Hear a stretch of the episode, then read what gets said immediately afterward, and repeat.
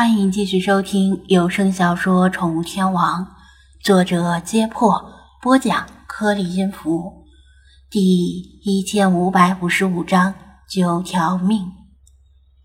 被张子安点醒之后，其他精灵们重新观察老查、菲娜和手机屏幕上的三只猫，顿时如梦方醒。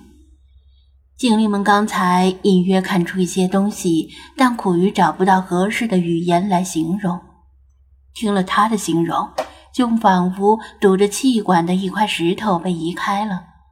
他们跟着张子安一起去了埃及，进入了大金字塔，进入了金色金字塔，还在集市上看到了很多埃及文化的纪念品，其中与圣甲虫相关的物品和壁画。非常多，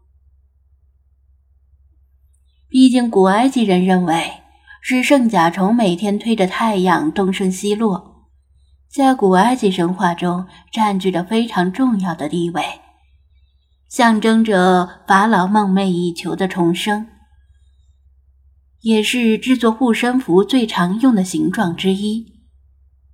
菲娜额头上的纹路就是一只轮廓异常清晰的圣甲虫。老查额头上也有类似的纹路，只是不如菲娜的圣甲虫图案那么鲜明。理查德只能听却看不到，都快急死了。他用鸟喙啄着张子安的脑袋，要求他用语言说明，因为他平时根本不敢直视菲娜，而老查又总戴着斗笠，所以他真没怎么注意这两只猫精灵额头上的图案。张子安知道，如果不给理查德解释清楚，他恐怕会折腾一晚上。同时，也为了让其他精灵更好理解，于是说道：“菲娜和查老爷子额头上的圣甲虫纹路，类似于 W H M 这个大写英文字母上下依次排列。他用当做木柴的树枝在泥土里划出这三个字母 W H。” M，W 和 M 的拐点与 H 的上下两端端点连接，宛如一个有前肢、有后肢、有身体的圣甲虫。也有的省略了中间的 H，只以 W 和 M 上下连接。相比之下，手机相册里的三只猫额头上的图案却没有上半截，只有 M。圣甲虫图案和 M 型图案，基本上所有虎斑猫额头上的图案不外乎这两种，前者占大多数，后者占一小部分。精灵们这才完全听明白了。回想宠物店里的那些普通猫，凡是属于虎斑猫的，好像还真是这样。不过这又意味着什么呢？只不过是额头的纹路而已。张子安以前也没有注意过这种细微的区别，他了解这些还要感谢魏康教授。魏康教授研究的是家猫演化进程，他很想找到鲸鱼纹与斑点的过渡猫种，也就是原始埃及猫。张子安作为特别顾问，参加了埃及之行。享受滨海大学提供的免费衣食住行，食人俸禄当中人之事，否则魏康教授会很难堪。所以他相当积极地跟魏康教授保持着沟通。偶然的时候，他听到魏康教授提到了这一点，关于虎斑猫额头纹路的问题。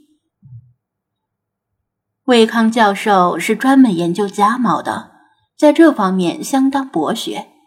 当时只是随口一说，提到了一个古老的传说，用来解释这两种纹路的分歧。说者无心，听者有意。魏康教授是以半开玩笑的语气说的，但是因为挺有意思，被张子安默默记了下来。菲娜，关于这个，你知道多少？张子安盯着一直保持沉默的菲娜。他刚才思考的时候、观察的时候、讲述的时候，菲娜的态度是迥异于平时的冷静。甚至在白天遇到那四只死猫的时候，他的态度就冷静的令他怀疑是不是打算闷声做大死啊！本宫早就注意到了，远在今天之前。菲娜开口了，在本宫将小猫跳舞的时候，大部分小猫就很听话，有的小猫就顽劣一些。本宫当时以为是智力的差别。不过，确然注意到这些偏于顽劣的小猫额头上图案有所残缺。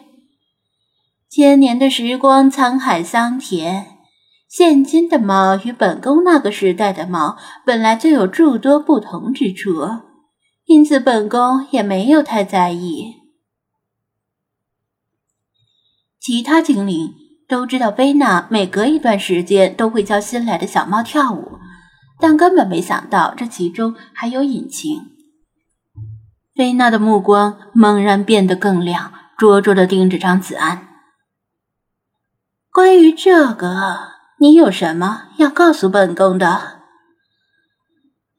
张子安没有立刻回答，而是反问道：“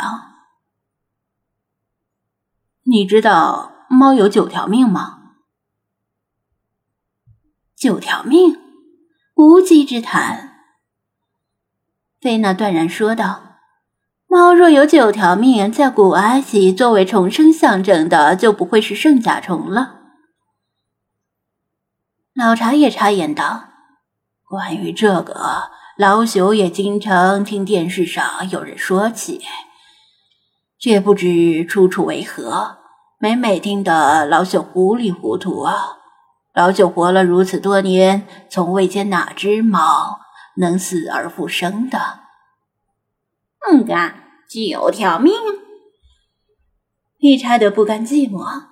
你在卖那只据说不会导致过敏的西伯利亚森林猫的时候，不是说有个关于猫的电影叫做《九条命》吗？张子安点头。是的。猫有九条命这个传说不仅在中国流传，在西方也广为流传。无稽之谈，菲娜重复道：“本宫从未听说，也不会相信。”你没有听说是正常的，张子安解释道：“因为这个传说起源的时代在你之后。”他对精灵们说道。古代中国没有猫，猫是从西域传入中国的。九条命的传说也是从西域传进来。这个传说的起源地点是中东地区，在古代的中东地区，这个古代是在菲娜那个时代之后，有一位极具声名与威望的人，被其他人尊为先知。先知养了一只名叫米艾扎的猫，对其宠爱有加。有一次，先知正要去做祈祷，却发现米艾扎趴在他的长袍袖子上睡着了。为了不打扰他的好梦，他干脆剪掉了衣袖，穿上长袍去做祈祷。做完祈祷回来后，米艾扎似乎感知到他对自己的关爱，仿佛有灵性一样，弓起背，翘起尾巴，对他表示感谢。先知宠爱的在米艾扎的头上抚摸了三次，留下了四道黑线。也就是自己的四根手指印，形如 M。据传说，先知不仅给米艾扎留下了 M 型印记，也赋予他九次生命，这就是猫有九条命传说的由来。从此，圣甲虫图案与 M 型图案分道扬镳。张子安说完之后，其他精灵听得出神，菲娜。则冷笑不已。人们都说十五的月亮十六圆。他抬头仰望着夜空中的圆月，一阵凉风吹过，他突然觉得有些冷，紧缩身体，喃喃沉吟道：“天上白玉京，十二楼五城，先知扶我虚，结印受九命。”